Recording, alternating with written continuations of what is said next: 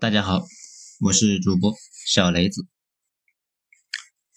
由于标题取得好，那前两章没有被删，也没有被下架。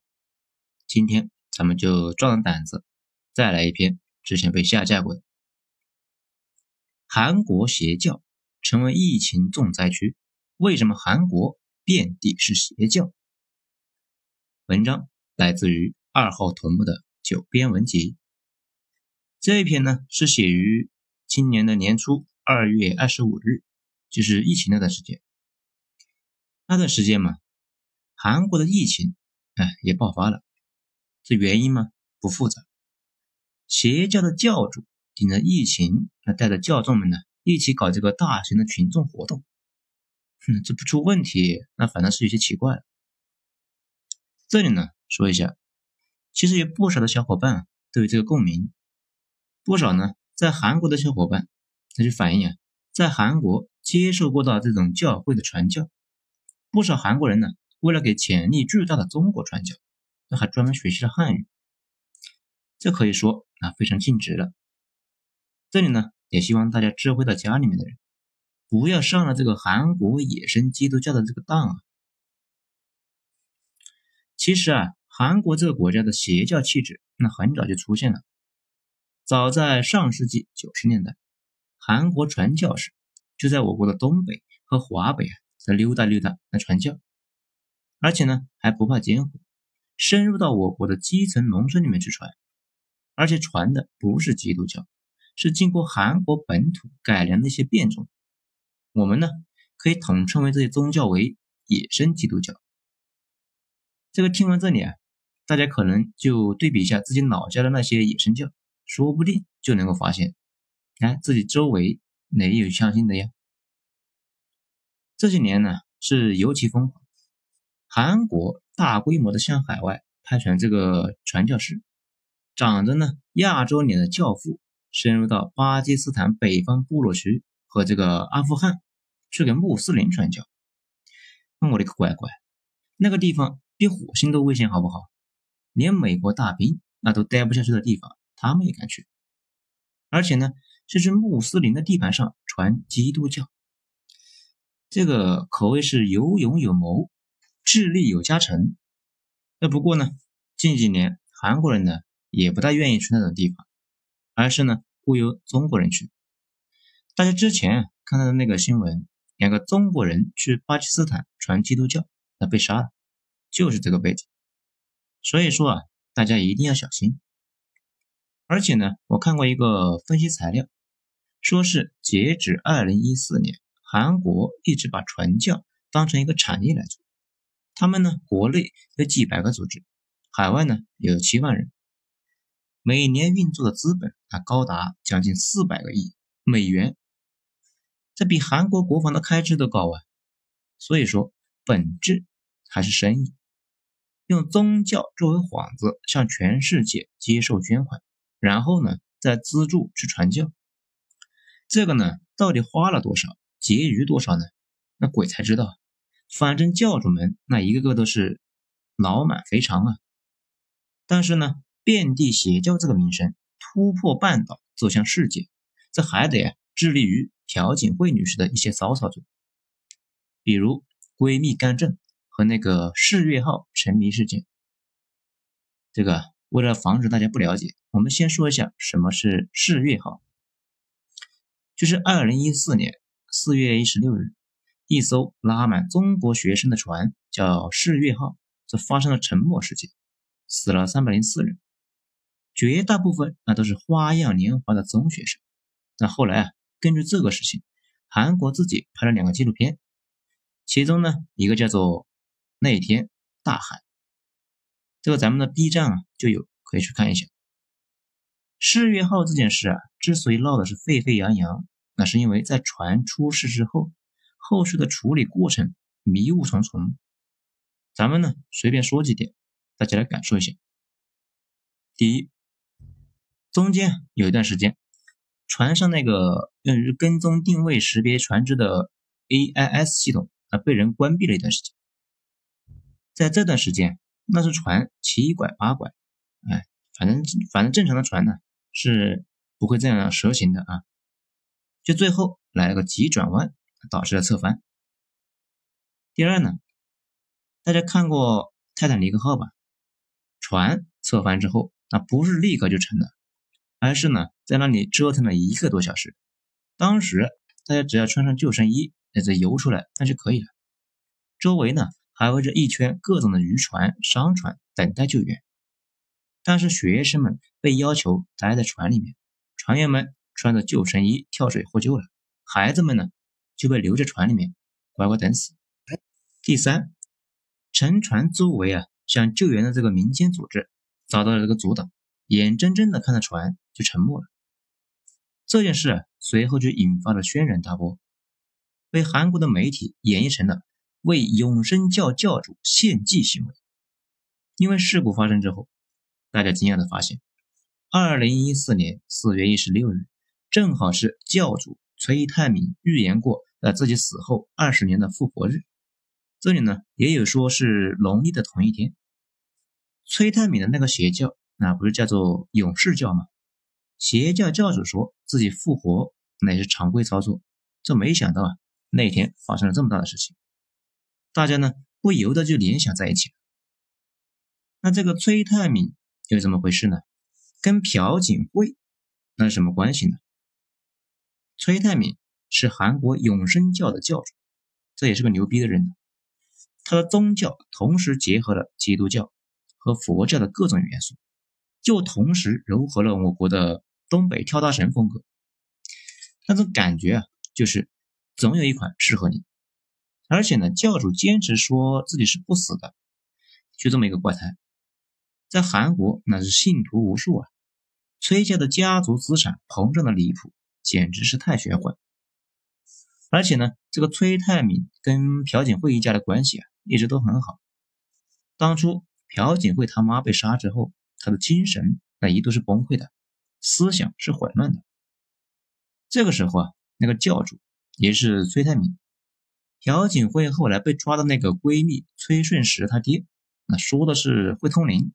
这一顿操作就把朴槿惠他妈给叫来了，啊，这个民这个在我们民间呢叫做降神。朴槿惠母女啊，他们两个就天天是互送衷肠。后来朴槿惠竟然跟那个邪教的教主成了个精神夫妇。看来啊，以前朴槿惠说自己嫁给了国家这个事不太靠谱，她明显是不只是嫁给了国家。后来朴槿惠出事了。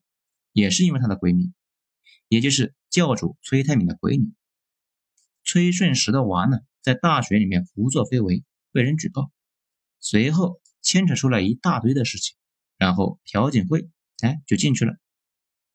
朴槿惠在接受调查的期间，被发现了一堆材料，证明朴槿惠政府在四月号的事件中明显作假。把这个事情呢联系起来，恶劣的沉船事件。总统和邪教教主过分亲密，政府作伪证，确实呢，这不太好解释怎么回事。似乎啊，只有那个献祭的阴谋论啊能够解释。不过呢，咱们看了不少的材料，整体而言，献祭这一说证据链呢不充分。但是啊，你要是排除这种可能，现在那也没有实锤能够排除，因为现在的乱七八糟的证据啊，怎么看怎么都觉得。有问题，上到韩国政府，下到那艘船的船员，那都有问题，而且问题大了去了。但是朴槿惠啊，是永远跟邪教那是挂上钩的。讲到这里呢，大家肯定就发现了，怎么韩国这个国家这么奇怪呢？邪教组织真的那么猖狂吗？答案那无疑是肯定的。至于怎么混成这样，事情还要从一百多年前讲起。这一开始啊，韩国跟我国似的，对基督教什么的都怀有戒心，就不轻易让他们在国内传播。但是后来呢，日本入侵朝鲜，朝鲜被沦为了殖民地，人民呢很失落。日本人在朝鲜宗教方面管制又不太紧，于是啊，人民就开始吸毒啊，不就开始吸食这个精神鸦片。西方传教士趁虚而入，那就开始传教嘛。法国的天主教、美国的新教、英国的圣公会，在韩国呢，那是遍地发芽呀。韩国当时的土壤那非常适合基督教。我们之前有讲过，基督教最早呢就是罗马奴隶里面传播的，自下而上改变了帝国。对于那些受压迫的人、绝望的人、不知道出路在哪的人，基督教呢有天生的先天性，他会告诉你，就算世界抛弃了你，主依然爱你，主会把你带出眼前的粪坑，就像当初他把犹太人带出埃及一样。先知降临，划开大海，带着大家前往流着奶和蜜的地方。而朝鲜人呢，当时就处在这么尴尬的位置。宗主国大清，那被打的是鼻青脸肿啊，自顾不暇。日本呢，对于他们来说，就是那样的强大，而且呢，又不可被击败。所以啊，整个半岛就陷入了沉沉的绝望。基督教啊，来的非常的是时候。朝鲜人怕日本人，日本人哎怕美国人。大家不知道还记不记得？姜文电影里面的那个镜头，美国医生呢对姜文说：“在我们美国人眼里，你们日本人和中国人一样，那都是穿着衣服的猴子。日本人呢平时修理韩国人，那就跟教训个狗子似的。但是，一碰到美国的传教士，日本人那就变成狗子了。这个呢，就让传教士笼上了一层神圣的光环。韩国人呢踊跃的参加了基督教。”希望到基督教那里寻求庇护。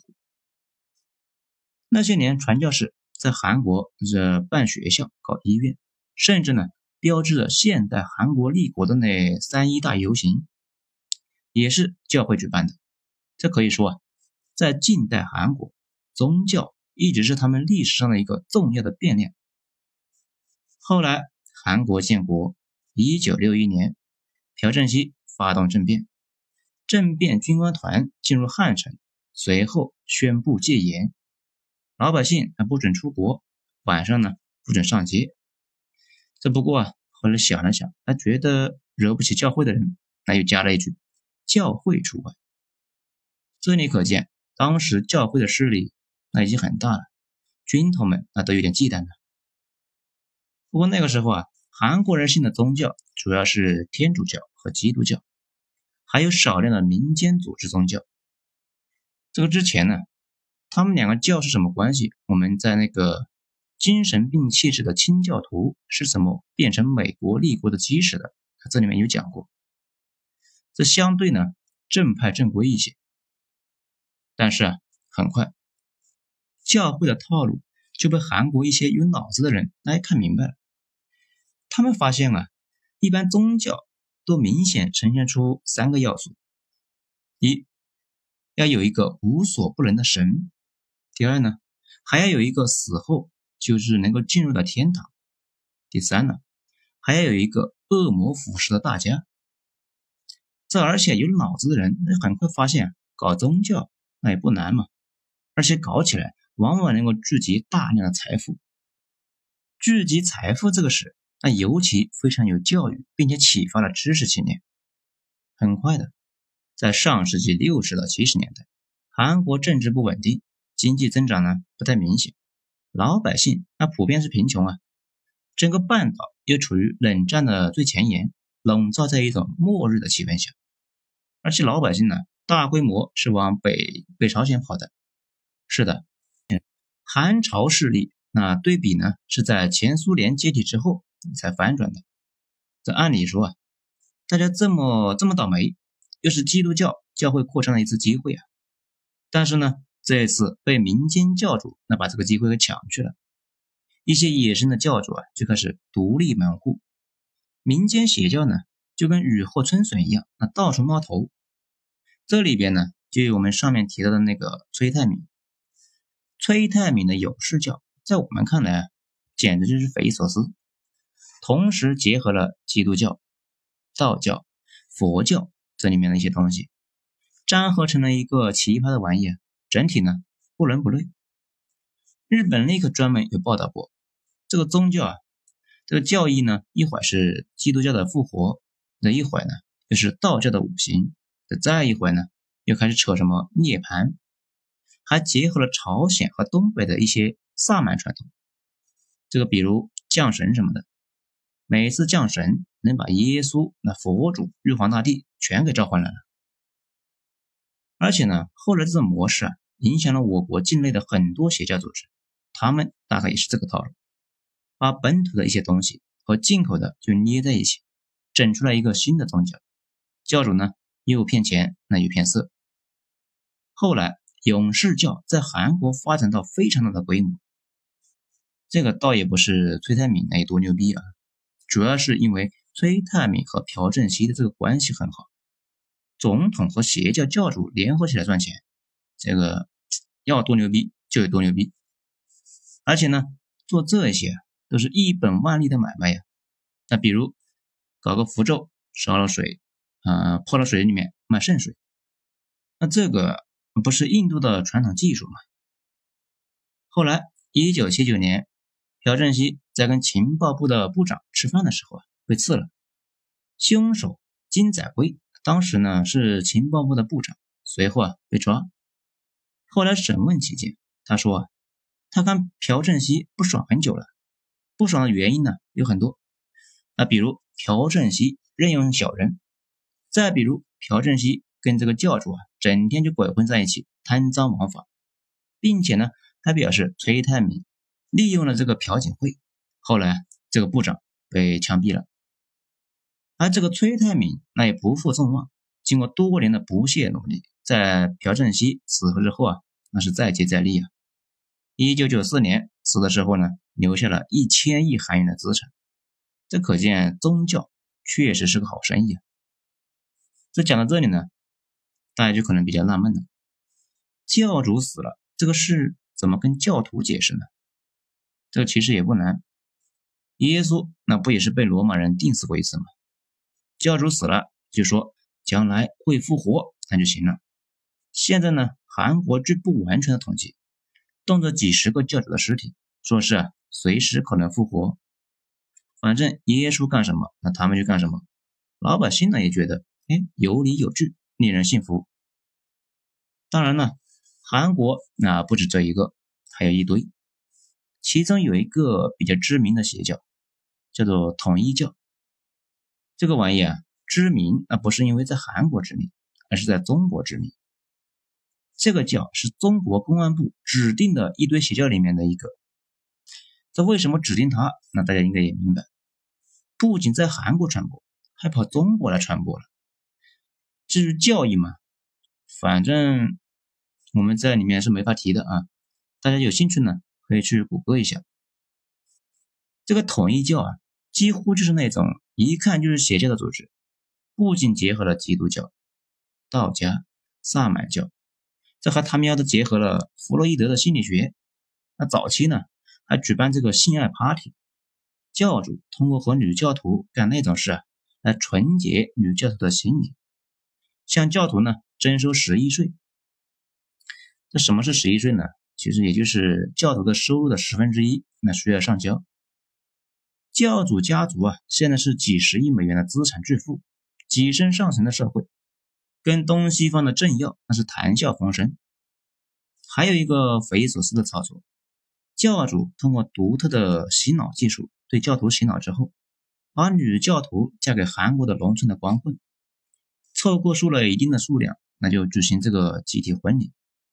比如在二零一三年二月十七日，就有来自两百多个国家。这个七千人参加这个集体婚礼，组成了三千五百个家庭，用这种手段吸收了大量的信徒。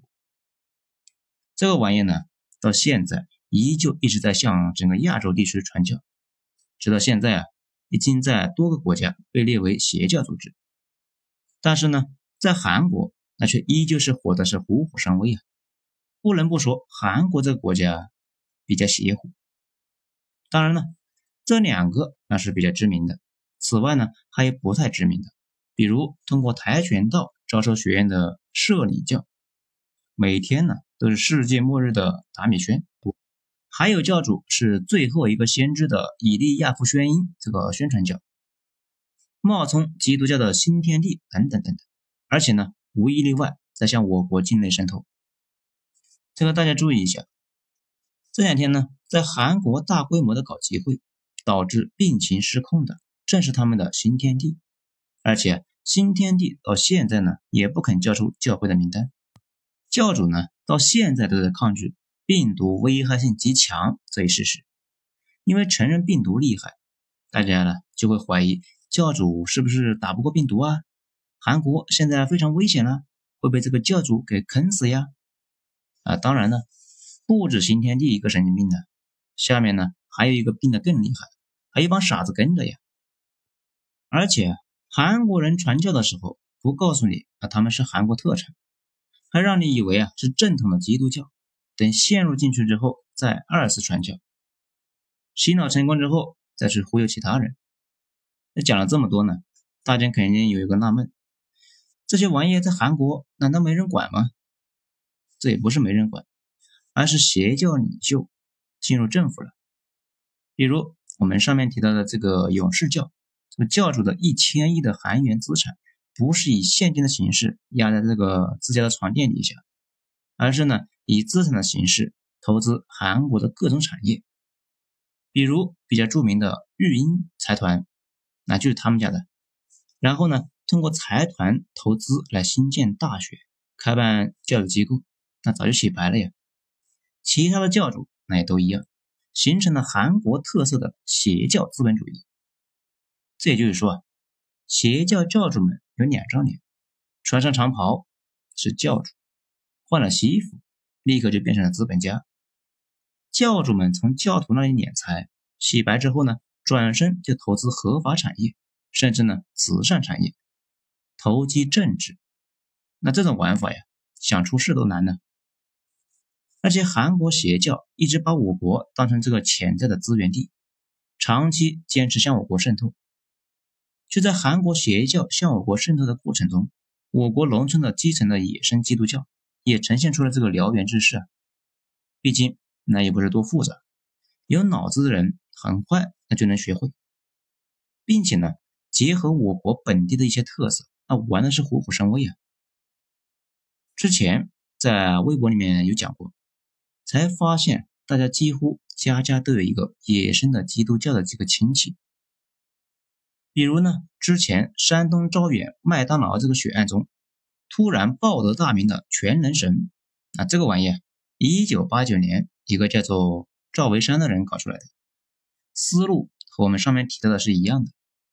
一方面从国外引入这个基督教的壳，然后呢，再在这个壳里的基础上，做一些呢符合我国人民心理特点的这个适配，比如供奉着一个了不得的神经病的女教主，这个女教主啊可以降神，是不是很眼熟啊？没错，他们搞不出来的更复杂的，只能够是模仿，而且呢，这个教的总部现在跑韩国去了。说到这里啊。你不得不承认，韩国这个国家在邪教方面非常有根基。讲了这么多呢，其实我们主要是想说的还是我们自己。中国现在基督教在华呢，据说接近一个亿。我们之前说过，基督教是一个很泛的概念，有千年一系的天主教，此外呢，还有一堆新教，比如那些比较知名的特朗普的小伙伴，这些福音派。还有英国的圣公会、不太主流的基督教科学派和摩门教等等等等，这些教会那都问题不大，毕竟呢有组织，那有纪律，不闹事啊。不过呢，又有多少教会会跟新天地似的，打着这个基督教的幌子，干着邪教的勾当呢？最后，大家可能就要问了：韩国邪教的事业将来会有所收敛吗？应该不会。韩国的邪教是真正穿越周期的巨头，从日本人的刺刀到朴正熙的军政府都没有把他们给灭了，反而呢越长越茁壮。现在韩国这个韩国的左翼政府上台之后，估计呢更不大可能有什么影响。而且教主们已经财阀化、资本化、国际化、政治家化，你让他们管自己吗？好了。今天咱们就讲到这里，精彩下次接着继续。我是主播小雷子。谢谢大家的收听。